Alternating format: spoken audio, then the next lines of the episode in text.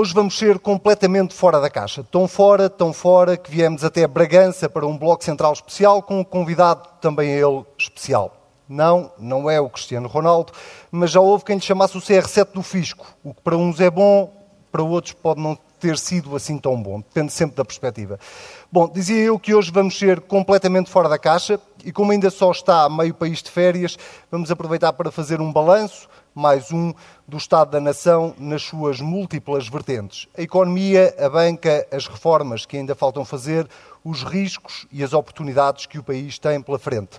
Bloco Central Especial, a partir de Bragança, com os suspeitos do costume, Pedro Marcos Lopes e Pedro Adão e Silva, e com o tal convidado especial, Dr. Paulo Macedo, a quem começo por agradecer não só o convite que nos fez, mas também eh, ter-nos dado o prazer da sua companhia neste painel. Sejam muito bem-vindos. Eh, vamos começar exatamente pelo Estado da Nação que o país debate todos os anos por esta altura, do verão, antes de entrarmos na chamada Silly Season. Eh, debatemos primeiro o país e depois entramos na Silly Season. Ehm, há quatro anos, vou começar por ti, Pedro Adão e Silva, há quatro anos ficou célebre uma frase de uh, Luís Montenegro, numa entrevista que estava ao Diário de Notícias, quando ele dizia que uh, o país estava melhor, os portugueses é que ainda não. E, portanto, a pergunta, em jeito de provocação, é um bocadinho essa, que é, hoje, o país está melhor e os portugueses também, ou nem por isso? Bem, antes de mais, eh, boa tarde a todos. É não só um prazer, como uma experiência completamente diferente fazer o Bloco Central fora do estúdio e frente a uma plateia é, com tanta gente e tão distante de Lisboa, que isso para nós também é, é, importante, porque é uma espécie de banho de realidade que às vezes falta a quem observa a realidade e a realidade política em particular a partir de Lisboa. E um agradecimento natural também à Caixa e ao Dr. Paulo Macedo. Bom, eh, quanto a, ao teu desafio, Anselmo, já muitas pessoas com, fases, com frases célebres, é a primeira constatação que eu posso fazer. Eh, e, em segundo lugar, acho que eh, é evidente que os portugueses sentem as melhorias no país. Isso é visível nos dados da economia, do emprego e no rendimento disponível. Ainda ontem saíram dados do Eurostat que dão conta de que o rendimento disponível dos portugueses tem aumentado e tem aumentado, aliás, acima do ritmo de crescimento da média eh, eh, europeia. E, portanto, eu diria que, de certa forma, o Estado da Nação político reflete essa melhoria material. E, e, aliás, para mim a surpresa é até um pouco o paradoxo. É que, a meu ver, o contexto político não reflete a situação material como é normal. Ou seja, normalmente os governos e quem está no poder tende a beneficiar muito uh, de um contexto económico e do emprego uh, com uh, o, o, aspecto favorável que este tem. E talvez a surpresa seja porque é que isto não se reflete politicamente, desde logo nos indicadores das sondagens. Eu julgo que há explicações para isso, algumas que têm a ver também com os bloqueios políticos estruturais do país e do Estado da nação. E nisso, e rapidamente, talvez eh, uma das singularidades do Estado da Nação, o debate que ocorre eh, anualmente eh, com alguma liturgia, um cerimonial que já se foi institucionalizando, é que é sempre um debate que, no fundo, é uma espécie de culminar dos debates quinzenais. Então, é um Estado da nação política conjuntural. Um, e, e, de certa forma, se nós olharmos agora retrospectivamente para estes quatro anos, voltando à citação de Luís Montenegro, um, o, que é que, o que é que se passou uh, nestes quatro anos?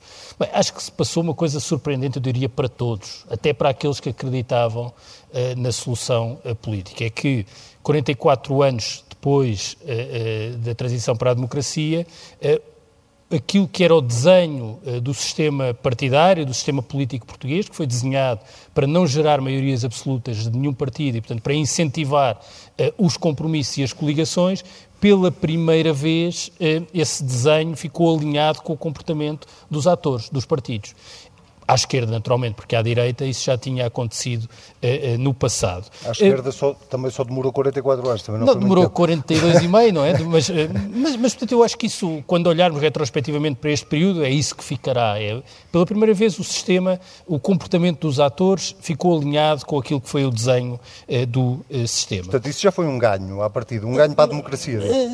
quer dizer, eu não, acho que podemos fazer essa análise sem olhar para aquilo que é o conteúdo substantivo dos compromisso entre os partidos. Acho que eh, se nós temos um sistema que tem um tipo de representação no Parlamento eh, ainda assim bastante plural, um, e se foi desenhado para ser assim, uh, o que esperamos é que os atores se comportem uh, em conformidade. E demorou muito tempo para que isso acontecesse. É evidente que isso uh, ajudou a resolver alguns problemas e alguns bloqueios conjunturais. Há, há, quer dizer, coisas que se passaram na precariedade, até na estabilidade de algumas soluções políticas, na confiança eh, para os agentes eh, económicos.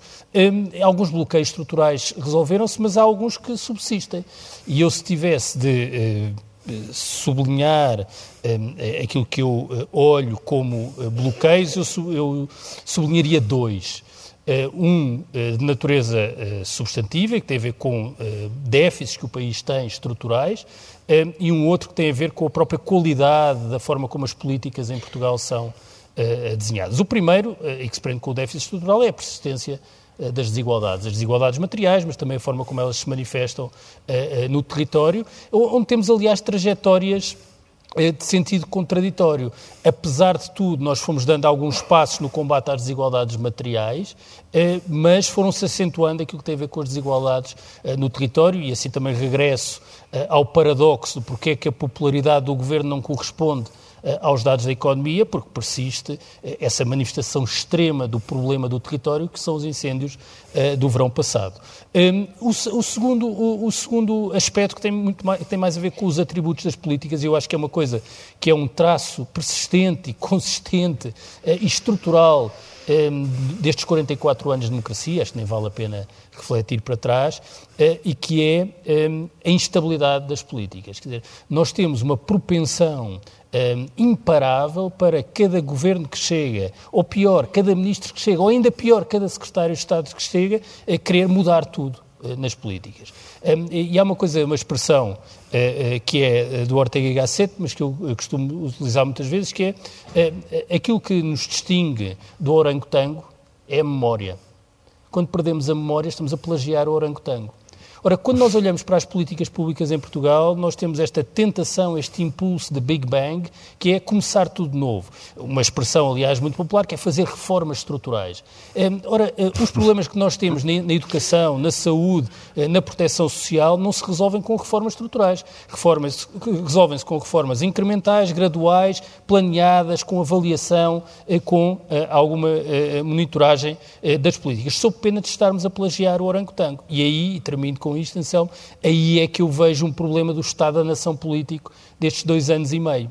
É que, eh, à partida, o Partido Socialista, o Partido Comunista Português e o Bloco de Esquerda poderiam ter uma maior propensão para convergir e encontrarem compromissos precisamente nas áreas sociais, na saúde, na educação e na proteção social, ora é precisamente nessas áreas onde os compromissos são mais difíceis de alcançar. Um, e para trazer um tema da agenda recente, não é acrescentando um, um esforço de compromisso nas questões europeias ou da defesa ou da política externa que o país vai resolver os seus problemas, acho que isso só introduz ruído, mas pelo contrário é tentar perceber como é que o alinhamento destes atores com o contexto político pode ajudar a encontrar um espaço de compromisso na educação, na saúde e na proteção social. Isso aconteceu pouco nestes dois anos e meio e se a solução é para continuar depois das eleições, caso volte a haver uma maioria composta por estes três partidos, esse trabalho tem de ser iniciado. Os sinais nos últimos tempos não são, desse ponto de vista, eh, auspiciosos. Pedro Marcos Lopes, o Pedro Adão e Silva traçou aqui um bocadinho uh, o debate que nós vamos, uh, ou adiantou-se aqui um bocadinho em relação ao debate que nós vamos uh, fazer, mas deixa-me recuar um passo atrás para te perguntar se déficits estruturais não se resolvem de facto com reformas estruturais, que é uma expressão com que o Pedro Adão e Silva, de certeza que a plateia ouve o Bloco Central todas as semanas, embirra um bocadinho uh, e a que tu chamas António. Uh, como é que se resolvem então déficits estruturais se não é com reformas estruturais? Para já, quero fazer minhas as palavras do, do Pedro Adão e Silva sobre a enorme honra que é estar aqui presente e, e, e também agradecer à Caixa Geral de Depósitos, bem entendido, e ao Presidente Paulo Macedo. E, e, é muito curioso que. Eu não gosto, de facto, da, da expressão uh, reformas estruturais, mas o Pedro Adão e Silva conseguiu embirrar ainda mais com, com a expressão. E, e essa expressão, uh, infelizmente, foi abastardada numa, num determinado momento da nossa, da, nossa, da nossa história política. Isto, por acaso, num governo que está aqui uma pessoa presente, foi parte, mas eu não vou dizer quem foi. Já, pronto, já, lá já me está a interromper. Bom, mas a, a grande questão é que, de facto, nós identificamos, ou alguém identificou, reformas estruturais quando, de facto, não eram exatamente reformas estruturais. Eu sou daquelas pessoas que acha, de facto, que são necessárias eh, reformas estruturais e, e defino as reformas estruturais como haver um conjunto de questões onde nós, que nós nos baseamos para resolver o problema, que estão mal formuladas. E se essas questões estão mal formuladas, nós temos que primeiro repensar o problema ou ver se o problema é de facto aquele. Porque não vale a pena nós fazermos, enfim, eh, avanços incrementais em coisas que estão erradas. Nós, e, e, e se, há, se há bom exemplo onde nós nos temos de perguntar, e aproveitando o facto de estar numa cidade eh, longe eh, dos grandes centros urbanos, uma das coisas que nós temos de perguntar é se, de facto, as políticas que nós levamos a cabo, as políticas públicas que levamos a cabo durante estes últimos 40 anos, foram, partiram ou não de, dos pressupostos certos, foram ou não ouvidas as pessoas certas, para que não aconteçam coisas como a desertificação do território, como a fuga das pessoas para as grandes cidades. Quer dizer, há esse conjunto de problemas. E, portanto, é por isso que eu acredito que são necessárias algumas reformas estruturais. Eu chamo-lhe António, como podia chamar Paulo, ou Inês, ou outra coisa qualquer, só para não irritar o Pedro Adão e Silva, mas, de facto, são uh, uh, reformas estruturais.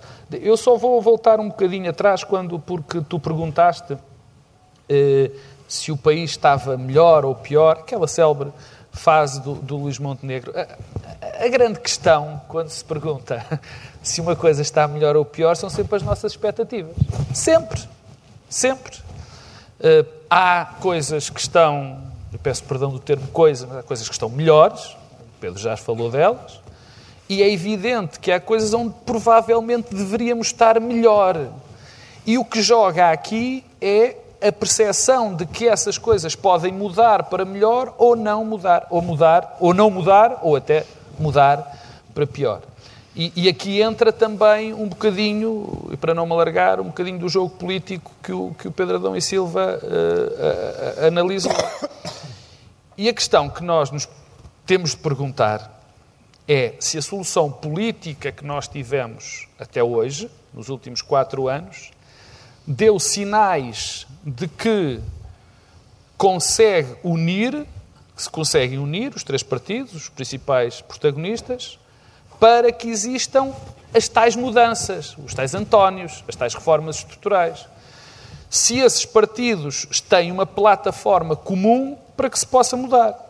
O que nós sabemos até aqui, e isto é da nossa memória, é que as grandes transformações sociais, políticas, económicas neste país foram feitas através de acordos, uns explícitos, mas a esmagadora maioria deles implícitos, ou pelo menos, eh, sim, implícitos, entre os dois maiores partidos do espectro político nacional. Foi o PS e o PSD, que ainda hoje tem uma Podes é utilizar a expressão Bloco Central. Não, parece publicidade. E, portanto, isto, e devemos perguntar se ainda hoje estes dois partidos têm uma plataforma comum, algumas coisas em comum, que possam ajudar, através desses consensos entre, entre esses dois partidos, a melhorar o país.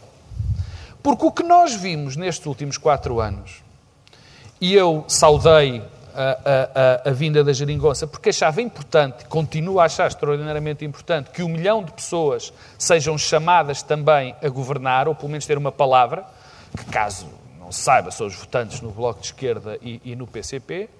Agora, o grande, a grande questão, e aquilo é o que nós temos perante nós, é que estamos a chegar à conclusão que esses três partidos não conseguem ter uma plataforma mínima comum para as transformações que eu acho que eu e todos vós acham que devem existir neste país. Esse é que é o problema que eu vejo nisto.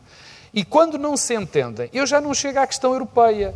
E essa é que é vital, porque uh, nós temos, uns, caso os senhores não sabem, nós temos uns constrangimentos por causa do tratado orçamental, por causa das políticas europeias, que há de, pelo menos duas pessoas, dois partidos nesta, nesta solução governamental que não concordam. Eu já nem chego tanto, que esse é o limite máximo. Em todas as coisas de base, políticas sociais, segurança social, legislação do trabalho, não se entendem em nada. E então, a minha pergunta, aquela que eu me faço para mim, e acho que faz sentido perguntar, é como é que nós vamos ter uma solução de governo se essas pessoas não se entendem naquilo que nós temos que mudar na comunidade? E, no fundo, foi isso que esteve em causa no debate do Estado da Nação. E, e, termino com esta nota. Foi isso que esteve em causa no debate do Estado da Nação. E muitas vezes é um problema que nós sentimos. O Pedro falava disso quando eh, eh, eu e o Pedro temos, fazemos este programa já há quase há mais de nove anos, porque nós fomos vítimas de uma OPA de outra rádio. Nós estamos lá fechados no nosso, no nosso pequeno uh, estúdio. Mas muitas das vezes, e eu sinto isso, os debates, e o Estado da Nação é um bom exemplo, é o, o, exemplo perfeito de que muitas das vezes nós não estamos a ouvir falar do Estado da Nação estamos a ouvir falar de outras coisas que também são importantes. E eu sinto que as pessoas, e não só as pessoas de Bragança, as pessoas de Sintra também devem sentir a mesma coisa, não estão a ser ouvidas.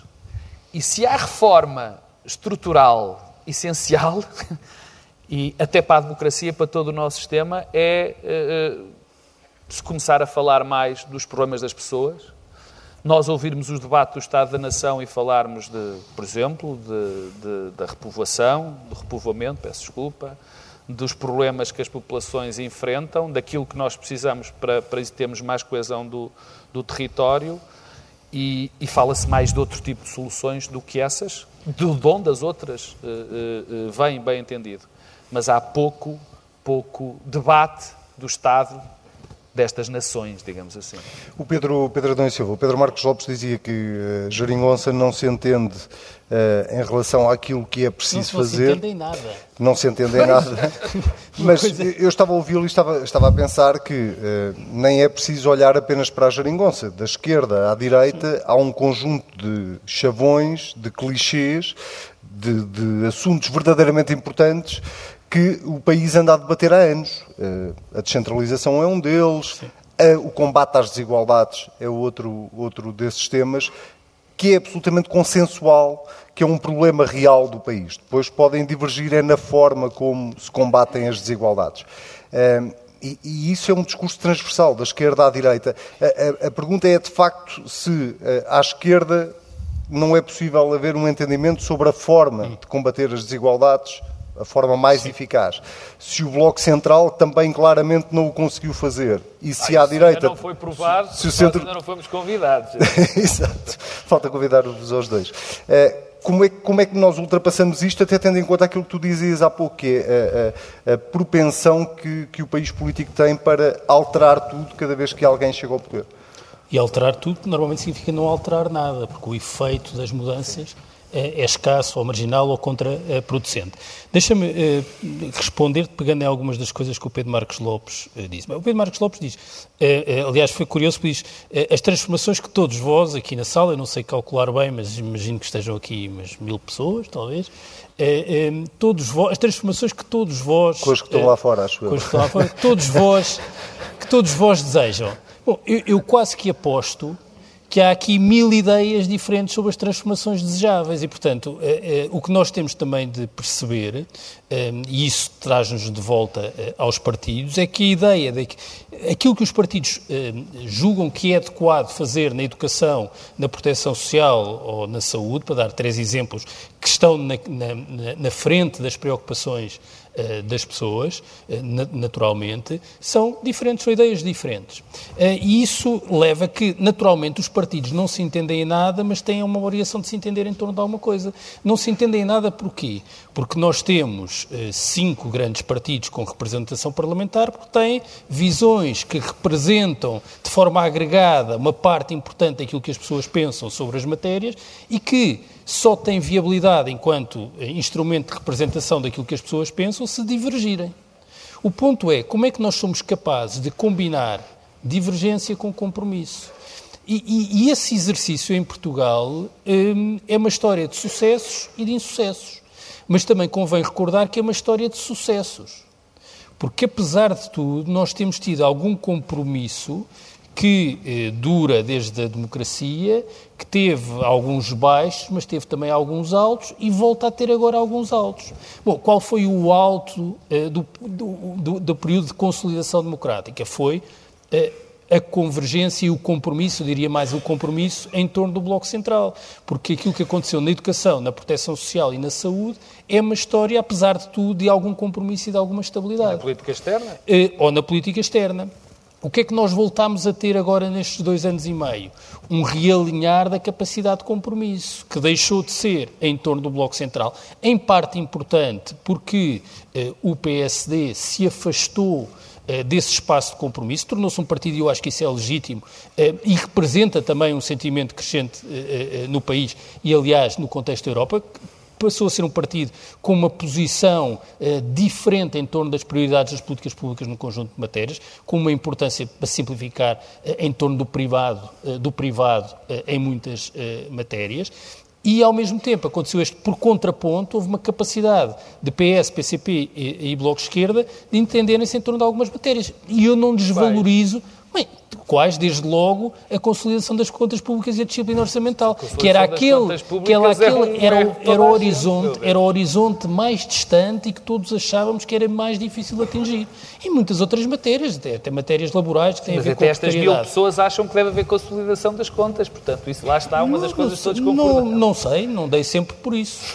Não dei sempre é por isso. E, hum, e, portanto, o que é que nós temos agora? Temos agora um contexto que voltou a mudar porque o PSD, de certa forma, está num processo de afastamento do descentramento, ou seja, está novamente a encostar ao centro e a voltar ao espaço do compromisso, e, entretanto, os alinhamentos eh, parlamentares estavam todos feitos mais à esquerda. E eu acho que nós temos um exemplo das últimas semanas que mostra bem hum, eh, esta, esta descoincidência, esta, esta dificuldade de alinhar eh, a forma como os vários protagonistas, os vários atores colocam, que é a tensão entre concertação social e Parlamento, que é uma tensão que, na verdade, nunca existiu.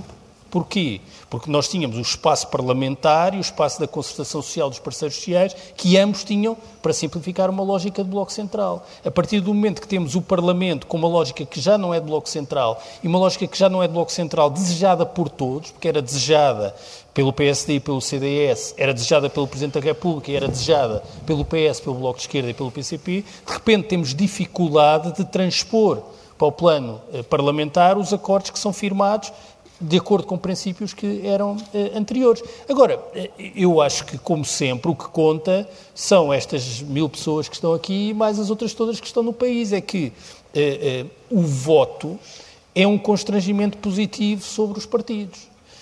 os partidos terão sempre maior capacidade de alcançar compromissos quanto maior for a pressão dos eleitores uh, do soberano para que eles os alcancem. E, portanto, eu não vejo, não tenho essa leitura de dizer, bom, uh, este entendimento entre o PS, o PCP e o Bloco de Esquerda, que tem imensos problemas, imensas dificuldades, mas eu não sou capaz de dizer não tem futuro histórico. Acho que é muito definitivo. Porquê? Porque os eleitores uh, do PCP, do PS e do Bloco de Esquerda desejam que ele tenha futuro histórico. E a questão de uh, podermos ou não, e isso é uma das, uma das críticas mais repetidas a este momento político que estamos a viver, podermos ou não estar a desperdiçar uh, uma, um período bom da economia portuguesa, não fazendo uh, ou não corrigindo os tais déficits estruturais que o país ainda tem para corrigir e tendo em conta que a economia é cíclica e que as crises também são cíclicas, eh, podermos voltar a cair no mesmo erro eh, que já caímos no passado. Ou seja, agora que a economia está a crescer, e estamos a crescer mais de 2%, o desemprego está a cair, as taxas de juros estão historicamente baixas. Agora que, do ponto de vista Nós económico, o déficit... que não deixam isso acontecer. Dizer, o déficit está... Diz desculpa? Mesmo com esse crescimento, nós temos constrangimentos, nós temos sempre um elefante no meio da sala. Temos chama... uma dívida brutal. Temos a dívida, não temos só a dívida, temos os nossos compromissos europeus que são um elefante dentro da sala e que nos limitam, como é evidente, as políticas públicas em, e outras. Mas, portanto, em, em não achas que estejamos, que estejamos, a desperdiçar uma oportunidade? Não, isto é, é sempre não, não acho. Mas se me perguntasse se eu acho que estamos a aproveitar as oportunidades, eu também não achava. Quer dizer, é muito difícil, percebes? É muito difícil ou impossível. Achas que sim, mas achas que não. Isso não, é um exato. Momento, não é, isso é um momento a Marcelo Rebelo É exatamente essa a resposta. Por, porquê? Porque nós nunca somos capazes de ajuizar num determinado momento se estamos a aproveitar bem as nossas oportunidades ou não. Quer dizer, é, é, é impossível. Porque nós, nós vivemos. Quer dizer, isto é, é, é, isto é voltar há três ou quatro, até mais anos de, na discussão. É evidente que nós temos uma, uma limitação muito grande na definição das nossas políticas públicas, da, na, até na definição do nosso modelo de desenvolvimento. Há bocado o Pedro dizia aí bem da questão da consolidação das contas públicas. E a consolidação das contas públicas, lá estava, era uma das coisas que o Pedro não consegue interpretar, mas eu consigo, os desejos das pessoas, mas eu acho que é algo que é, parece consensual, do, do, de, de haver o, essa consolidação. O problema é que essa consolidação orçamental, em muitas circunstâncias, e então no discurso político isso foi terrível, transformou-se num fim em si próprio. Transformou-se num, num fim em si próprio. Até se falou. Mas, oh Pedro, desculpa lá só interromper, porque eh, a questão da consolidação eu diria que há uma larguíssima maioria que percebe as virtudes eh, da consolidação orçamental e que a defende.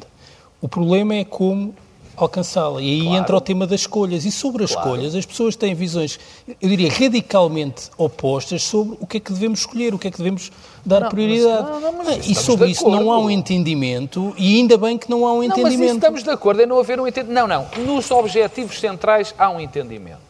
Dos meios, isso é política. Nos meios é que não há um entendimento. Mas eu ia mais atrás nessa, nessa questão, na questão dos constrangimentos, nos constrangimentos europeus e naquilo que nós podemos ou não definir. Quer dizer, é que nós chegamos a uma, a uma alto... Nós somos do tempo todos em que se falou de haver uma limitação constitucional ao déficit. Todos se lembram disso. Não foi assim há tanto tempo como isso. E, e não foi há tanto tempo quanto isso. Quer dizer, ou seja, de haver uma limitação à política, uma limitação à capacidade de escolha das pessoas. Porque as economias, eh, eh, as nossas vidas, tudo é composto por ciclos, onde podemos investir mais, onde, podemos, onde nos devemos endividar, temos aqui o Dr. Paulo Macedo, de certeza, que pode emprestar dinheiro às pessoas se quiserem fazer investimentos, e onde nós temos umas opções que têm que ser feitas, que depois resultam em déficit maior ou menor. Pedro, 30... E a dada altura o discurso político transformou-se, eu termino, transformou-se num, numa pescadinha de rabo na boca, como se o único, como se o objetivo a questão da consolidação orçamental é um instrumento para atingir um fim, não é um fim em si mesmo. Nós queremos a consolidação orçamental, nós queremos ter menos déficit, nós queremos ter menos dívida para arranjar meios para outras coisas. Não é agora que temos a consolidação orçamental, está tudo bem. Há a velha história que todos nós conhecemos que eh, no Estado Novo houve uma altura em que havia o crescimento económico era fantástico, estava tudo maravilhoso, só que infelizmente as pessoas passavam fome e tinham de emigrar. Em 30 é? segundos, consegues-me responder se nós aprendemos alguma coisa com a crise financeira que atravessamos? Isso era uma pergunta que deve ser feita mais aos bancos que estão aqui Não, não, eu a seguir vou perguntar, se, eu a seguir vou perguntar aos bancos, ou ao banco, neste caso, eh, não, em relação ao setor financeiro. A ti perguntava é numa perspectiva, numa perspectiva macro, tendo em conta aquilo que estavas a dizer sobre agora eh, que cumprimos as metas do déficit, não podemos achar que está tudo resolvido. Daí a pergunta e encaixa naquilo, na, na forma como não, começou esta conversa. Acho, em 30, sem 30 aprendemos, alguma, coisa? alguma coisa? É, depende do que as pessoas depende da percepção que as pessoas tiveram sobre as origens da crise. Então, mas tu interpretas bem ser... as pessoas. Não, não, claro. E a dada altura, e é que foram vendidas muitas ideias que eu acho que fizeram o caminho. Eu, por exemplo, ficava profundamente irritado, ainda hoje fico, ainda hoje fico, quando, com a história da expressão viver acima das nossas possibilidades. O viver acima das nossas possibilidades foi algo que entrou no léxico político, no discurso político, com uma ferocidade terrível. E era baseada, basicamente, numa mentira. Ou pelo menos numa meia-verdade. É que a maior parte, a esmagadora maioria das pessoas neste país não vive além das suas possibilidades. Vive muito aquém daquilo que devia, devia, devia viver. viver. Só se as pessoas acham que 2 milhões de pobres, a quantidade de pessoas que ganham o salário mínimo, é uma, coisa, uma vida considerada digna. Quando o problema de viver acima das nossas possibilidades teve origens. Teve origens muito bem definidas, de origem política de interna, e não nos podemos esquecer, de uma maneira absolutamente relevante e marcante, externa. Pedro Adão Silva, consegues mesmo 30 consigo. segundos? Há uma, há uma frase célebre que é a única coisa que a história nos ensina é que os homens não aprendem nada com a história. E eu acho que isso resume um pouco eh, essa ideia de aprendizagem, até porque eh, a aprendizagem...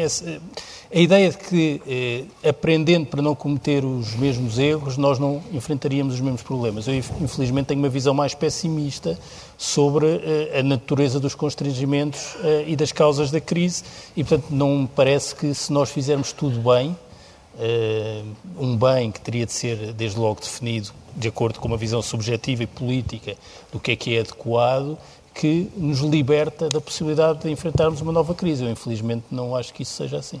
Doutor Paulo Macedo, e os bancos aprenderam alguma coisa com a história? Bom, responder a isso depois do que o Pedro André Silva disse é difícil, não é? Mas. Aliás, na, na banca e na, na, na, sequência da crise financeira, há diversos livros no sentido This time is different. Porque, de facto, as pessoas acham sempre que aprenderam com a última crise financeira. O, que, é que, o que é que, tentando não ser subjetivo uh, e indo àquilo que eu acho que mudou radicalmente, há menos condições para voltar a haver uma crise ou está-se melhor preparado. Por exemplo, em 2007, 2006, em Portugal, o rácio, o, portanto, o loans to deposits, portanto, a comparação entre os créditos e os depósitos, chegou a cerca de 160%. Nós hoje estamos com um nível de 98, 99%. Ou seja, no fundo, havia muito mais a transformação de, de, depósitos, havia muito mais crédito do que depósitos. Muito mais criação de moeda. Não? Muito mais criação de moeda e muito mais endividamento externo. Portanto, nós hoje, no fundo, a, a, o sistema financeiro está a emprestar mais ou menos de acordo com os recursos que tem. Com muito sangue, suor e lágrimas lá pelo meio, não é? Com um ajustamento muito difícil, porque o ajustamento muito difícil representa uma redução de crédito à, à economia. Nos casos, entre aspas, virtuoso ou positivo, por exemplo, os, os, municípios, estávamos a falar disso há bocado, com dificuldade, mas o que é certo é que globalmente diminuíram o seu endividamento. E, portanto, certeza que também fizeram muitos sacrifícios, de certeza que não estão hoje todos no mesmo plano, mas o que é certo é que não foi só, digamos, as famílias, não foram só as empresas, que se desendividaram também os municípios e, de, alguma forma, o, o setor público. Não é? E, portanto, houve este desendividamento. As próprias empresas hoje têm um. Uh, digamos, nós temos baixos níveis de poupança, mas a poupança que temos, por exemplo, hoje verifica-se uh, muito acentuadamente por parte das empresas.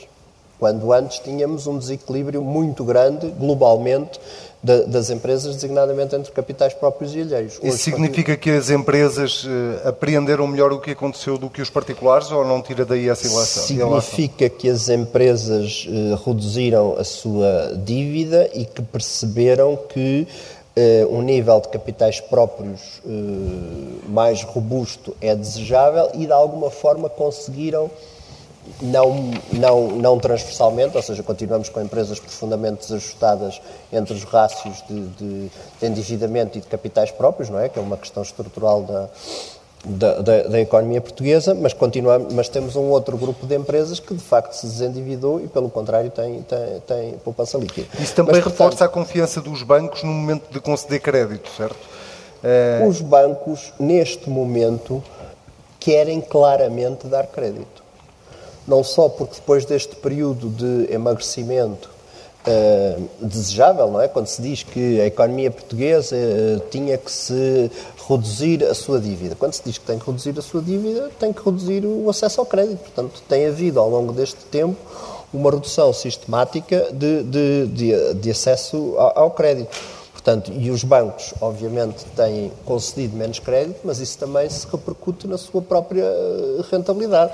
Ou seja, se os bancos têm hoje, eh, beneficiam de taxas de juro muitíssimo baixas, quer dizer que as empresas, eh, portanto, beneficiam porque eh, pagam e têm encargos financeiros muito mais baixos que no, que no, passado. Mas, portanto, os bancos precisam de, dar, de ter mais volume de crédito para conseguir manter a sua atividade normal. Portanto, os bancos querem dar crédito, ao contrário do que, por exemplo, claramente, Uh, e a Caixa Geral de Depósitos está preparada, quer em termos de rácios de capital, quer em termos de liquidez, quer em termos de, de, de técnicos e de expressão geográfica, pelo país, quer dar crédito. Isto é uma nova postura. Mas ainda respondendo à, questão do, do, ajustamento, se desta vez será diferente ou se está melhor preparado ou não.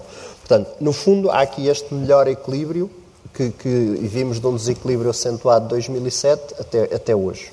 E, portanto, eh, essa parte é significativamente diferente. Depois, o reforço dos níveis de solvabilidade. Os bancos têm hoje, é difícil termos séries muito longas, mas eu arrisco-me a dizer que têm hoje níveis de solvabilidade e de capitais próprios maiores do que alguma vez na sua história seguramente muito maiores que há 10 anos do que em 2007, seguramente maiores que há 5 anos, maiores que há 20 anos, etc, etc, etc. Portanto, no fundo, os bancos que têm tido um, um, a parte de capitais próprios que são obrigados a ter para poder emprestar, não é? Uh, essa está muito mais robustecida hoje em dia, independentemente de haver ainda um ou outro banco que tem que fazer o seu seu caminho. Mas esse caminho está a ser feito e foi feito, e, portanto, os níveis de, de, de, de capitais próprios, de solvabilidade, são muitíssimo maiores. Depois, por outro lado, também a própria banca, como, como se disse, fez, fez um ajustamento, quer dizer, no fundo, a reduzir capacidade, reduziu reduziu também o seu número de pessoas e, e para continuar a, a, tentar, no fundo, ajustar a sua estrutura àquilo que os portugueses querem pagar. Porque quando as pessoas dizem que as comissões estão caras ou baratas, estão a dizer o nível que querem pagar para o serviço que lhes é prestado. Não vale a pena os bancos terem uma capacidade instalada que os seus clientes não querem pagar. Por outro lado, aliás, às tantas até é esquisito, não é? Porque vemos vemos ideologicamente às vezes alguém querer reduzir o peso da banca como se isso fosse negativo, não é? O que não joga muito bem uma coisa, uma coisa com a outra. Um, um dos bancos que, que, passou exatamente por, passou não, está a passar por um processo de reestruturação Uh, a esses vários níveis que acabou de falar, é exatamente a Caixa Geral de Depósitos. Eu não posso evitar perguntar-lhe, uh, não exatamente que isto seja um jogo de futebol, mas tempo e resultado agora que, fez, que está quase a fazer um ano e meio, não é? Estamos a eh, cerca de um ano e meio do plano de reestruturação que o Sr. Lidera. O tempo dos 90 minutos decorreram 30. Portanto, estamos num terço dos, dos quatro anos. Pronto. E do, do, plano, do, do, do plano estratégico. Portanto, neste primeiro terço do tempo, conseguiu-se fazer a recapitalização, que tinha três fases, eh, acabou um, o mês passado, em junho, em que, portanto, fizemos a operação que ainda era obrigatória para, para assegurar a recapitalização, uma emissão de dívida. Uhum. Portanto, a parte da recapitalização foi feita e a parte do plano de reestruturação foi, foi, foi lançado e está. Um, digamos, o primeiro ano anteciparam-se melhores resultados do que, do que, o previsto, não é? Porque só estava previsto a Caixa atingir resultados positivos em 2018 e conseguiu atingir eh, marginalmente positivos em 2017 e em 2018 espera-se que, que, atinja aquilo que, que, está previsto. Mas, por outro lado, não é só uma questão de resultados, porque os resultados, os resultados na banca têm sempre aquelas parangonas, não é? Um milhão por dia, dois milhões por dia, quando todos nós sabemos que os resultados dependem dos capitais aplicados, não é? E, portanto, um resultado da Caixa, se for 200 ou 300 milhões, é baixíssimo face àquilo que foi a capitalização que a Caixa foi, foi objeto não é? 200 ou 300 milhões no tipo de indústria pode ser um resultado enorme, não é? Portanto, aquela coisa de se ganha um milhão, já ganha um milhão, ou dois por dia, ou três, é, é completamente inútil, não é? Uh, o, o que é preciso é saber se o dinheiro que os contribuintes puseram na caixa, se vai ser remunerado e também se vai ser devolvido, porque é, é isso que, que aconteceu vou... nos outros países e é também um dos objetivos, embora isso não esteja no plano estratégico, mas que nós pensamos que deve ser uma, uma preocupação depois da solidez, depois da reestruturação, depois de nos precavermos para o futuro, porque a Caixa aqui também não é exatamente igual aos outros bancos neste sentido. Não pode estar sempre a recorrer ao mercado de capitais. Não é? Ou seja, os bancos privados tem essa possibilidade, embora muito difícil, porque é muito difícil captar dinheiro para, para investir na banca em Portugal nos mercados internacionais. Mas o que é certo é que ainda há essa possibilidade. Nós aqui, um banco público tem todos os problemas se é ajuda de Estado, se não é ajuda de Estado e com as consequências que sabemos que se fosse ajuda de Estado. Era a última pergunta que tinha para lhe fazer, até porque o nosso tempo está a chegar ao fim, era exatamente, tem exatamente a ver com a confiança. E isso não foi uma questão que se colocou apenas em relação à Caixa Geral de Depósitos, colocou-se a nível europeu, a nível mundial, em relação ao setor financeiro, que foi a crise trouxe uma desconfiança enorme de, de, dos cidadãos em relação à banca. Sente que esse processo está a inverter-se, ou seja, que hoje as pessoas voltaram ou estão a voltar a confiar mais no setor financeiro? E na Caixa em particular, se quiser ser específico. O politicamente correto é dizer-lhe que sim. Mas como eu sei que a não é politicamente correto... A realidade é um bocadinho dicotómica. Ou seja, a confiança na Caixa, eu diria que claramente sim. A Caixa tem cerca de um terço dos depósitos portugueses e com algumas flutuações nos tempos menos bons, nos tempos melhores. E, portanto, a marca da Caixa é fortíssima, a confiança na Caixa. Isso é um dos, dos grandes ativos da Caixa Geral de Depósitos. Não é? Quando nós falávamos que a Caixa tem coisas boas e outras menos boas, essa é, é indiscutível. Por outro lado, em termos da banca, o, o sistema como um todo está mais forte. Também falávamos da supervisão, que é hoje claramente muitíssimo mais hum, intrusiva mesmo e, e, direta e, portanto, com um escrutínio muito maior. E, e, e eu, eu, reconheço claramente que a banca beneficia disso. Posso, posso discordar do, pontualmente da medida X ou da Y, mas globalmente há, há, há um benefício para o setor. Havia falhas mas as antes, pessoas. Doutor? Havia falhas antes? Havia uma supervisão, que é havia uma supervisão distinta. Melhorou muito a proximidade melhorou muito a antecipação e melhorou também muito, desde logo, a escolha das pessoas. Se nós acreditamos que os negócios têm que ter questões de governance e estruturais, mas que também acreditamos que as pessoas fazem a diferença, hoje em dia a escolha das pessoas, aliás, como sabem, é totalmente diferente de há dois anos. Não é diferente de há 10 nem de há 20. O processo, e portanto, também é um processo que tem, não, não, não é nenhum processo perfeito. Agora, tendencialmente, é um processo mais profundo e mais transparente. E também tem alguns problemas, mas isto só para dizer que uh, a parte, portanto, as pessoas têm mais confiança no sistema financeiro, mas não estão reconciliadas com o banco. Muito bem. Dr. Paulo Macedo, mais uma vez agradecer-lhe imenso o convite que nos fez para estarmos presentes aqui em Bragança. Pedro Adão e Silva, Pedro Marcos Lopes, Muito nós obrigado. Eh, vamos todos de férias e voltamos a encontrar-nos em setembro para a Rentrée Política. Agradecer-vos também a vocês que assistiram e que encheram esta sala. Foi um prazer. Esta conferência vai continuar. O Bloco Central fica por aqui.